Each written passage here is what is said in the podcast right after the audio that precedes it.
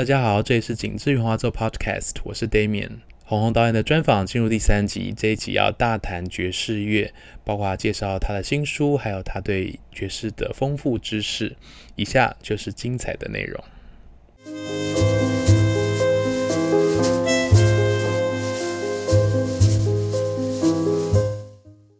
您这几年呢，这个投入很多心血在听爵士乐，嗯，甚至我看到您因为这次的新书，嗯，这个做了一些讲座啦，嗯、做介绍啦，嗯、那其实真的，我想很多人应该是透过您的介绍，嗯、然后开始对爵士有兴趣，嗯、甚至应该会想要跟您请教说有哪一些这个。是适合入门的。嗯，那我看这次这本书啊，《爵士诗选》，它除了这个里面的内容之呃这个文字内容之外，它还附了很多经典的唱片封面。对，我其实这个虽然我之前有花一些时间去听爵士，但是我听的真的是相当有限啦。嗯，那看到这些封面的时候，我其实就会去看说，哎，我这个有一些没有听过的，我也想要去，嗯，呃。唱片行或是网络上找来听。嗯、对，您当初这个爵士诗选说花了一年的时间去编。对，那我看到里面有这个华语世界不同国家的诗人写的诗，嗯、对，对，然后有翻译美国跟日本的诗嘛。对，那。您也写了一些很不错的介绍，嗯、包括说，因为爵士诗呢，当初在 Beat Generation，嗯，在这个 Harlem Renaissance 怎么样起来？对，当初的这个社会啦、政治的意涵之类的，是，嗯，可不可以跟我们介绍一下？就是说，当初编这个书啊，嗯、有没有一些特殊的着眼点？比如说。嗯跟什么样的主题有关啦，或者是说像翻译的部分，嗯、因为比如说美国一些很经典的诗好了，嗯，怎么样去选？又或者是像日本，嗯、日本的话，我们是怎么样去挑选这些诗的？嗯。其实当初我想要做，就是因为太喜欢爵士乐嘛。嗯、然后，呃，其实我大学时代就开始听一些爵士乐。当时是因为我的当时的指导老师赖声川，他本身就很喜欢爵士乐，哦嗯、所以是去他家排戏的时候，看到他有一排卡带，上面都写了 Coltrane，Coltrane，Coltrane，Coltrane，我就说：“哎，老师，可不可以借我回家听一下？”这样。然后那时候我们每个人的配备就是一台双卡录音机，哇所以就把它放进一一个卡带，然后自己把空白录音带放进另外一边，然后就把它一面听一面就把它整个录下来，哦，后来就弹幕原本的还给老，其实老师那个也不知道从哪里拷下来的，然后呢就自己在家听。那那时候听 Coltrane 会觉得说，哇，怎么有这么的丰沛的能量？就是、嗯、呃，我那那时候自己的感觉就好像开车上高速公路一样，嗯，这样就一路飙到底，这样哈，从台北飙到高雄的那 个那个感觉，而且是德国的高速公路，对。然后呢，对，好，没有速限的高速公路，对，那。不过那时候对爵士并没有太深入的认识，大家就是觉得哇，好像很嗨这样。然后那时候也会去蓝调，但是其实八零年代呃，真正的现场爵士演奏其实没有那么多。那爵士演奏大概在过去几年来非常奇迹似的在台湾变得越来越多，而且呃质跟量都大幅提升。嗯，我想可能有很多的乐手从欧洲、从美国回来，嗯哼，好，他们念回来之后，然后也开始慢慢进入学院，好。这整个在台湾可以说过去七八年可能是一个爵士的文艺复兴吧，哈，这个可以有心人再去研究一下，这为什么？那就开始听到很多现场很棒的演奏，哈，然后很多国外的乐手在武汉肺炎之前也可以不断的来台湾演出，嗯哼，那。自己以前听爵士乐会觉得说，OK，它很嗨，它很自由，或者有时候觉得它就是一个很好听的背景音乐。如果说你在听 ECM 的话，嗯，你会觉得哦，这这种爵士乐是一种很好听的背景音乐这样。但是后来自己，嗯，可能这几年我又开始重新听黑胶，然后用黑胶在听爵士乐的时候，特别感受到那个音乐本身的温暖、醇厚，跟那个人声，好人的声音也好，或者那些管乐，或者那个。Q 弹的贝斯的声音哈，就特别的能够打动我，所以呢，就有点一去不复返的，就一直沉迷在里头。啊，我以前当然其实听古典比较多，但也没有听成精啦，就是但是广泛的听一听。但到后后来这几年，我就是非常专心的在听爵士。嗯哼，啊，然后在这样的过程当中，我。就从，因为我自己就是一个文文学人跟喜欢诗的人，所以我也就慢慢就发现了，哎，有 Jazz Poetry 的这个领域，我以前从来没有接触过。后来就发现说，很多我在读的一些诗人或喜欢诗人，一些文学家，他们多少都写过 jazz poetry，好，就一方面他可能写跟爵士乐相关的题目啦、乐手啦、风格啦，或者爵士乐的情境啦，或者他的社会文化意涵啦等等。但有的人就完全是用爵士的那种声音，或者说他的爵士的灵魂或爵士的那种格式去写作。那这些我都觉得很有趣啊，包括在那个 Beat Generation 那个年代，他们很喜欢旁边配合的爵士乐手，他一面念诗，旁边爵士乐手一面即兴，这样啊，这样的互相配合也所在多有。那么，呃，当然我们知道说爵士乐它本来是一个美国黑人的音乐，后来就从中部到东部、西部这样整个美国，好，然后以及后来又。呃，传播到了欧洲，欧洲也创立了自己的爵士乐传统。嗯，然后到了亚洲，当然主要是日本，哈，日本的爵士传统也非常的深厚。那也就有了很多的呃，应该说爵士乐有很多的变貌。那在这个时候，他就应该说，他现在不只是美国黑人的文化，它是全世界全世界共享的一种文化脉络的时候，我就想，哎，那在华语的世界里面，有没有可能中文也变成？爵士乐的文化里面的一一条脉络，这样好。那么我就呃，因为在听爵士乐，我自己也写了一些相关的诗作之后，我就想，那能不能来编一本小小的爵士诗选哈？嗯、所以我就登高一呼说，有没有人在写跟爵士乐相关的题目，可以投稿来黑眼睛。呃，您这次选的诗啊，呃，中文的部分有没有觉得哪一些是呃比较着眼在呃这个爵士？应该说，受爵士音乐的音韵所影响的诗？哦，有啊。其实有一些诗人，比如说像陈家代，他写《清明散拍》，嗯，或者像新加坡的诗人郭士林，他写《逆理成章》，嗯，还有像我自己写《最后一口气》啊，这个大概都是跟那个音乐本身有关，而不见得是跟音乐的呃音乐的题材有关。像陈家代写《清明散拍》，他用了很多的叠字。好，去写那个雨声。嗯，那首我蛮喜欢的。对，那那首其实陈家代自己说，他一方面受爵士乐的影响，一方面呢，其实他受李清照的影响，声声慢哈，就凄凄惨惨戚戚。他用那种方式来写作，所以一方面他又有爵士乐的那个，嗯，那种拍子的韵味。但是你其实在，他等于从爵士乐那边引来一个灵感，然后他去上接到李清照。的这个中中文古典诗词的那个那个灵感，把它结合在一起，嗯，哇！我觉得这就是一个非常好的一种融合爵士吧。呃，其呃，在这本书之前呢，啊，我有看过您的一些诗啊，嗯，其中给我的印象，除了比如说呃当中情感的温暖之外啊，嗯，有一个我喜欢的就是，我觉得虽然它不一定是像，就是它不一定是为了音乐而写，但是可以听得出，就是你应该是重视这个。中文本身抑扬顿挫，它的音乐感这样子。对，那像您这个其中写了这个最后一口气，嗯，您有说这个要推荐一下一首音乐，可以来作为搭配。哦、这首诗是献给那个呃 Coleman Hawkins。那我们在喜欢萨克风的人都知道他是萨克风之神呐啊、哦，因为爵士乐器在一九二零年代开始的时候，其实它的主奏乐器并不是萨克风，哦，它其实是竖笛或者小喇叭。那但是到了今天，大家讲到爵士乐，大家可能第一个跳出来的乐器就是萨克斯风。那这都是因为 Coleman Hawkins 他当年他在大乐团里面的时候，就因为他的萨风吹的太厉害了，嗯，所以呢，他就变成了一个主奏乐器。嗯哼。那因为他的整个艺术生涯极长，哈，就到了六零年的他六十几岁的时候，他还灌了他生命最后一张专辑，就是《天狼星》。好，那这张专辑，呃，其实那时候他的身体已经已经。不如从前啊，因为他当时得了厌食症啊，然后呃酗酒啊等等各种各样的毛病，所以他其实没有办法像他年轻的时候吹出那么剽悍的音乐。嗯哼，好，那反而有一点像是一个垂老的歌手在在有一句没一句有气无力的在唱他的生命的天鹅之歌。嗯。但对我来说，这张专辑却非常的动人。好，因为你听到说 OK。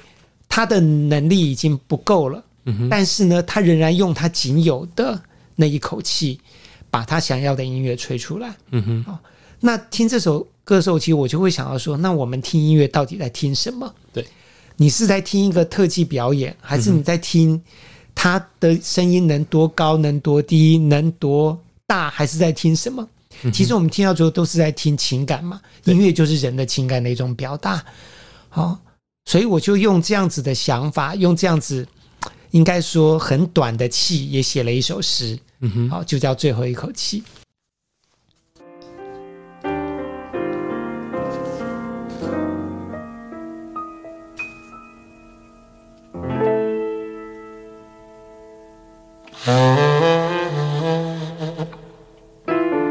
用最后一口气，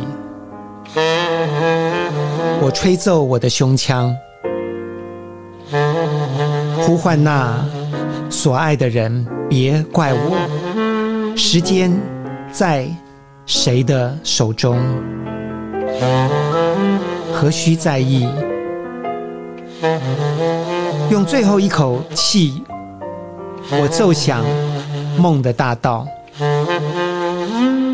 即使天色已暗，其实只有一颗心，摇摇晃晃挂在杯缘，跟着他，还是我，准没错。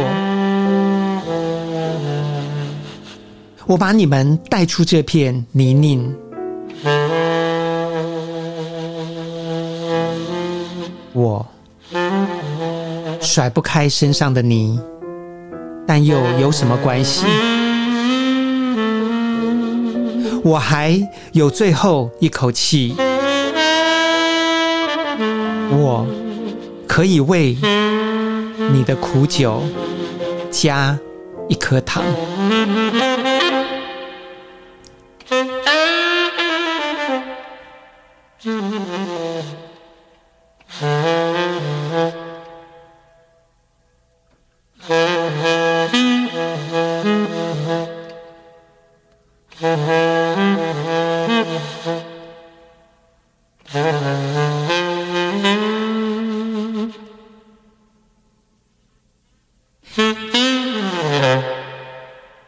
像个牛郎，我满足这个穷、凶、极恶的世界，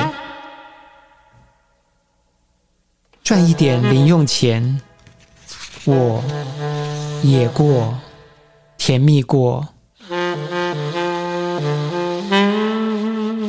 爱过，却从没想过离开。别怪我，我还呼吸着。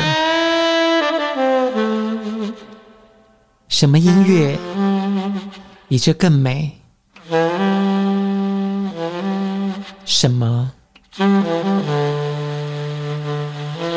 你听。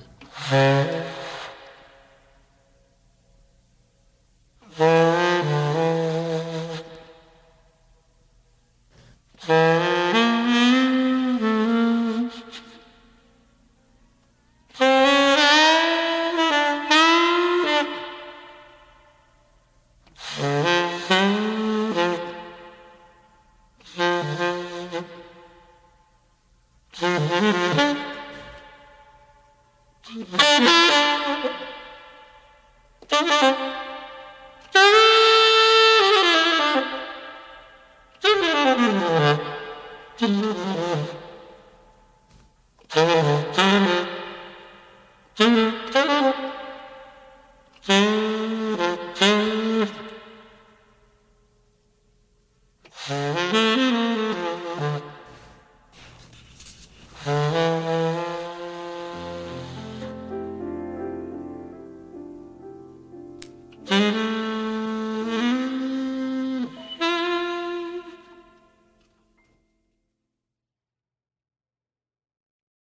有时候真的会听到一些音乐家，他在表演的时候，他做出来的声音是有缺损的，对，这样，但是他怎么样去试图用这些把它当做材料的一部分，对，真的是很重要的事情。对，因为毕竟人不是机器嘛，人的能力有限。好，那呃，你如何？其实我们做任何的艺术都是一样，就应该说人类的任何工程都一样，就在我们有限的能力之内，我们把它做到最好。或者你自己设定的那个目标做到最好，对。对，他并不真的是 compromise，他是用他的资源，现在不一样的资源，然后去做出新的说服力。是对。这本书呢，我们也看到说有英文跟日文的翻译。对，呃，书中有提到说英文的诗呢，有一些是您去翻的，这样子。那我觉得翻译在各种的文类里面都是一个非常非常大的挑战，因为像跟呃，它不，它不只是这个要信雅达之外，嗯，那跟音韵有关的东西，嗯，比如说要不要押韵，或者是它的形呃形式大概是什么样子。对，那这个。句子的长短，对，或者是说声音呈现的效果等等的。嗯，您在这次这个翻译的诗当中，有没有碰到一些比较特别的挑战？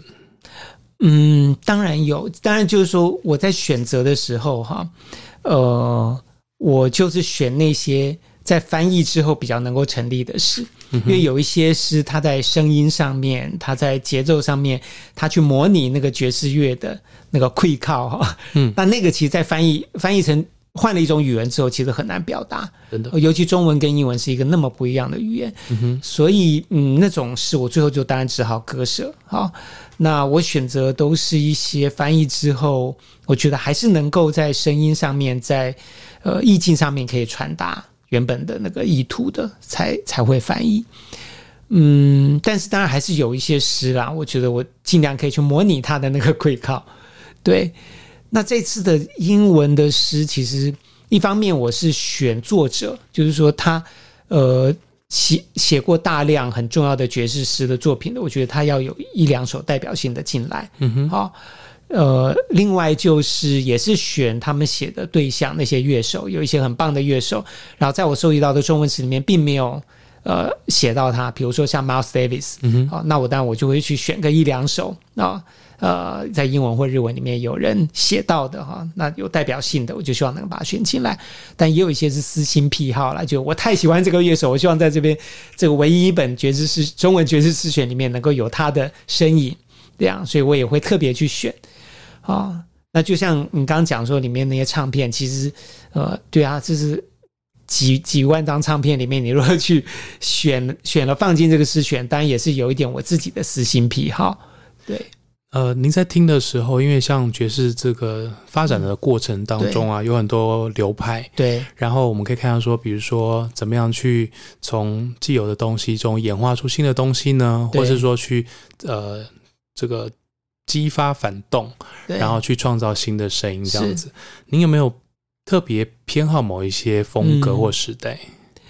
哎、嗯欸，其实从早期的呃，怎么说呢？就 Dixieland 那个时代、嗯、，Swing，一直到 Bebop，我都很喜欢。嗯，Bebop 酷，呃，这酷派的，其实这些我都蛮喜欢。那中间有一段是，比如说呃。摇滚爵士啦，或融合爵士啦，有一些处理我就不太能接受。嗯哼啊，但是到后面的，比如说自由即兴，或者是比较实验性的 jazz，、嗯、比如说像 John Zorn，我也会非常喜欢。嗯哼，好，哎，这里面也收了一首我写给 John Zorn 的的诗哈，就是那种非常有创意、非常大胆的，甚至跳脱那个音乐类型的，我也会很喜欢。嗯哼啊，刚刚有您有的提到啊，有一些。这个翻译的诗，选的题材呢，嗯、比如说选的相对应的音乐家是跟中文诗提到的音乐家做互补嘛？对，这边有的，那我这边不一定要选这样子。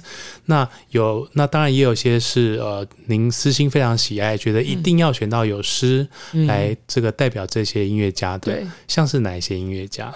比如说像吹萨克风的这个呃，Gene Ammons 啊，或者是这个呃。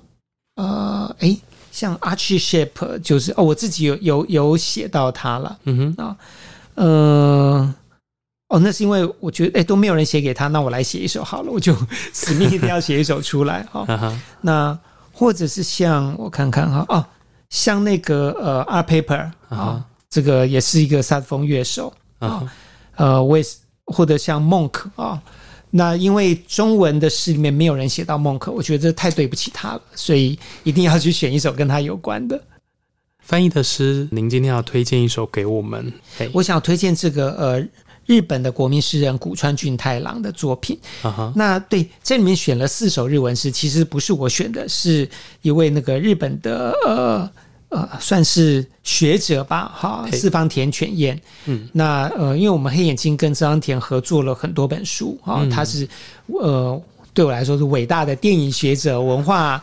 论述的专家，哈，那他自己从小也喜欢爵士乐，所以我那时候就问他的意见，说，我首先问他说，哎，你自己有没有写爵士诗？因为我正要编一本。他说我没有写，但是我可以帮你推荐日本最好的爵士诗。他就推荐了四首，我就一口气全部收了进来。那这个古川俊太郎这首就其中的一首，嘿，啊，那他这首写给 Miles Davis，那片名就叫做 Cool。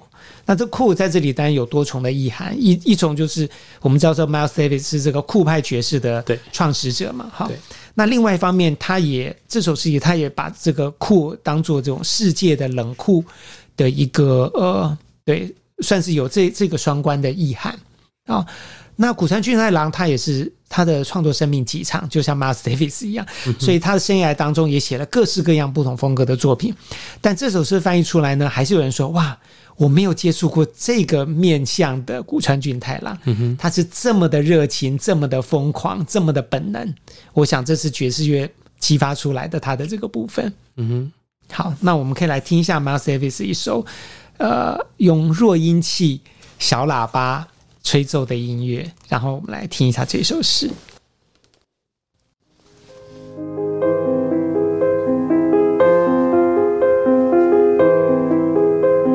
酷，古川俊太郎。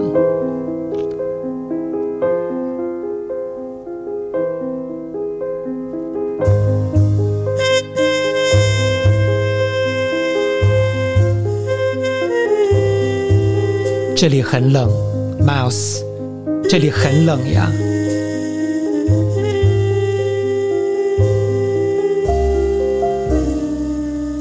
，Mouse，我明明还有七小。这里很冷，不要抛下我一个人，不要放弃我们的文明。这里很冷，Miles，而你很冰冷。从两片厚唇发出的话语很冰冷，比那些纽约画廊展出的任何一幅抽象画更冰冷，比气焰高涨的法国时装模特儿的接吻。更冰冷，何等极端的现代生活呀！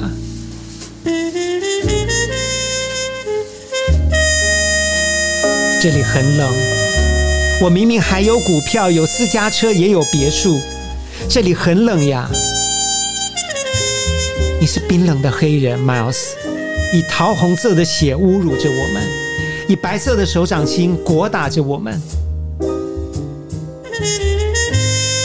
我明明还有巴哈与林布兰，而你从邦戈谷的子宫诞生，在蓝调的运河底成长，在哈林区的青楼，一个人用纸牌算命，而又一直注视着我。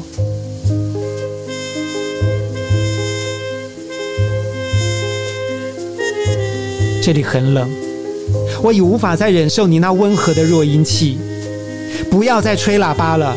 吹我，Miles，用你的呼吸温暖我，湿润我。不管到哪里，我都会把我的金发女友遗弃在电梯里，把我的阁楼写进你的全新黑色地图里。你是冰冷的黑人，Miles，我要凌迟你。这里不冷，而我拥有一切。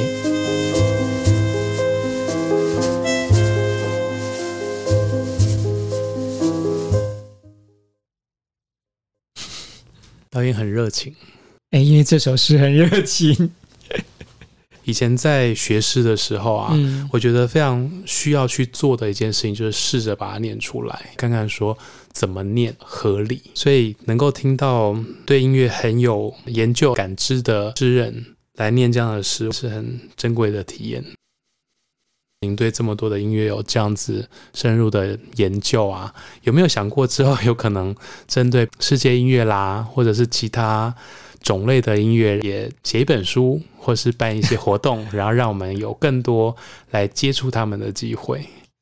我乐意为发抖写一本书或编一本书。哇，但是我还不知道要怎么着手。啊哈，我其实那时候葡萄牙回来之后，我就很想要请那边的一些发抖的歌手乐团来台湾演出，但因为我不是经纪公司啊，这种事情就是想想这样。然后，但是 也许有一天可以做到，也许就不是那么呃，就是说在线上的。好，可能就是一些在事情里面演唱的一些人，一些状、嗯、一些状态。我觉得我蛮想要，我觉得这样子做应该会很有意思。那发朵，因为我也买了他的一些歌词集，好，那有一、哦、对，呃呃，当然是翻译成英文的，或者英英文跟葡萄牙文对照的啦。我觉得有一些是是真的是很棒。嗯哼，那也许有机会可以编一本书出来，也不一定。嗯哼，或者是用它来拍一部电影。哎。其实说到这边，我以前还真的发展过一个故事，嗯，其实是从澳门到葡萄牙到台湾的一个故事，嗯、但是最后没有发展完。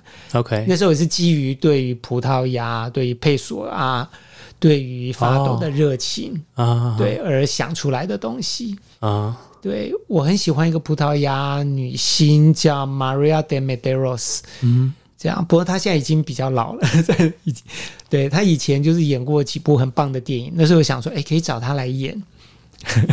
哇，就年轻的时候有很多梦想啦。嗯哼，嗯，希望我们的 Podcast 接下来可以有更高的能见度，然后希望有比如说经纪公司啦，或者是相关的团体啊，哦、可以听到导演这样的发想，嗯、我觉得是蛮珍贵的。嗯、那发抖前几年在台湾呢，我记得台北的 TIFA。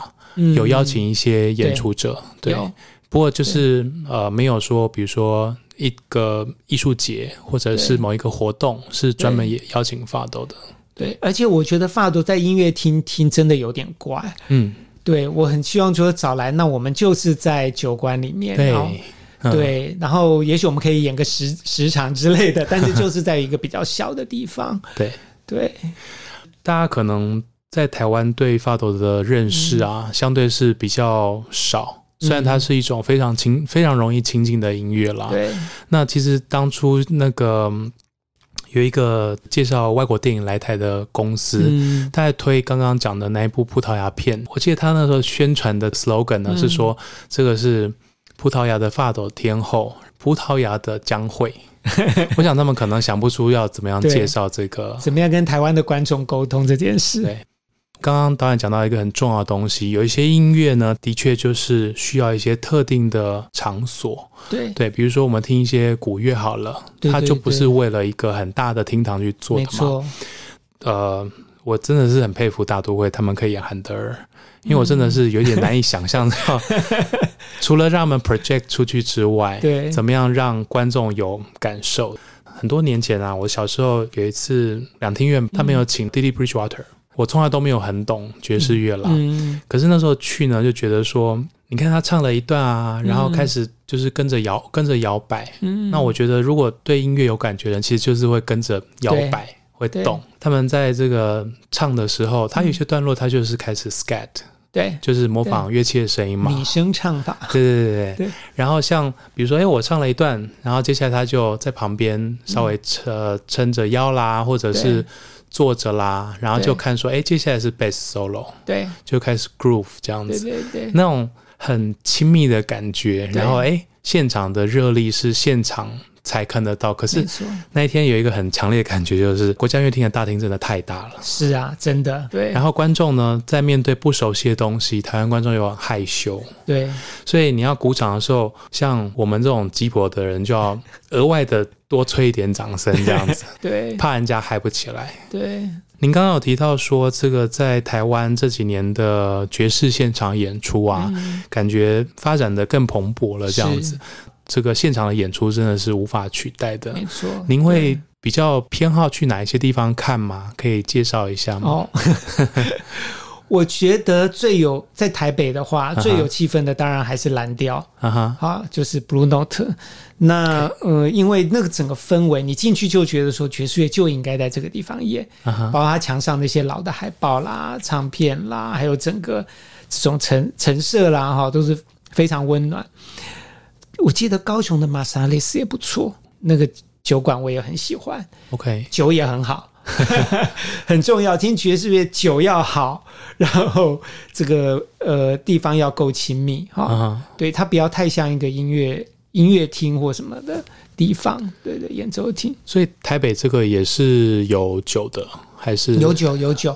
而且呃，台北蓝调，其实我我在爵士诗选里面有为他写一首诗。其实他是台湾最早的爵士乐演奏的一个场所，他是一九七四年一直到现在，但中间有断过来，就是说他呃有一段时期他演其他的音乐哈、哦、等等，或者他有时候爵士他就是用放唱片或者是放那个呃 VHS 啊、哦，但是。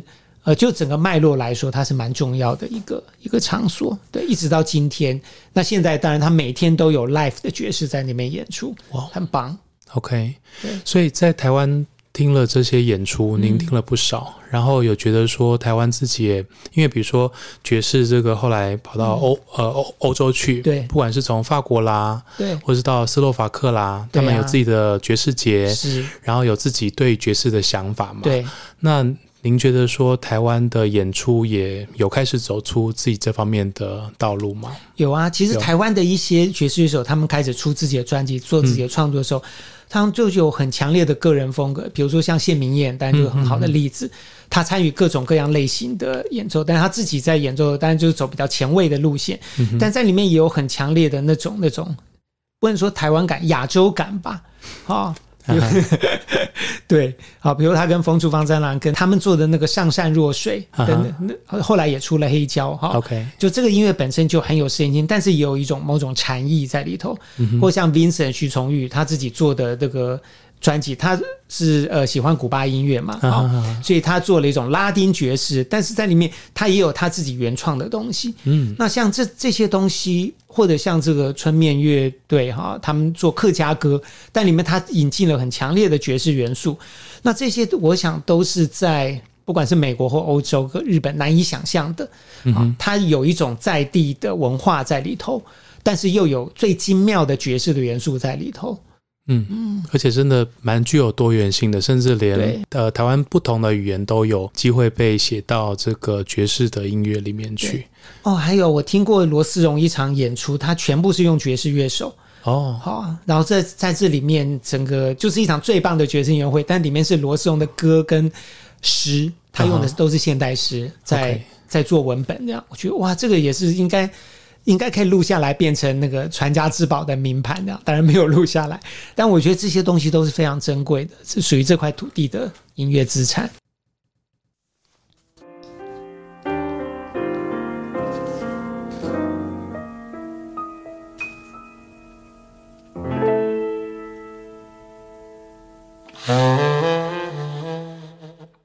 感谢导演这集带来精彩的分享。导演除了跟我们说他是如何编出新书《爵士诗选》，选出其中动人的爵士诗之外呢，他也很热情地分享他在里面所投注的情感，尤其刚刚朗诵的部分真的非常动人。另外，导演提到许多。呃，他对爵士乐的认识，包括在台湾哪里有机会听到不错的现场演出，还有有哪一些台湾本土的演出和创作者是值得追踪的。我想，这对许多想要认识爵士乐或是到现场去体验的听众是非常有帮助的。最后，期待导演早日带来新的作品，也许介绍更多精彩的音乐给我们。如果真的写成一本发抖书，甚至带来相关的演出的话，我想这对非常多人来说都是美梦成真。感谢导演今天介绍他精彩的新书，也期待导演未来的作品。谢谢，谢谢 Damian，谢谢。谢谢。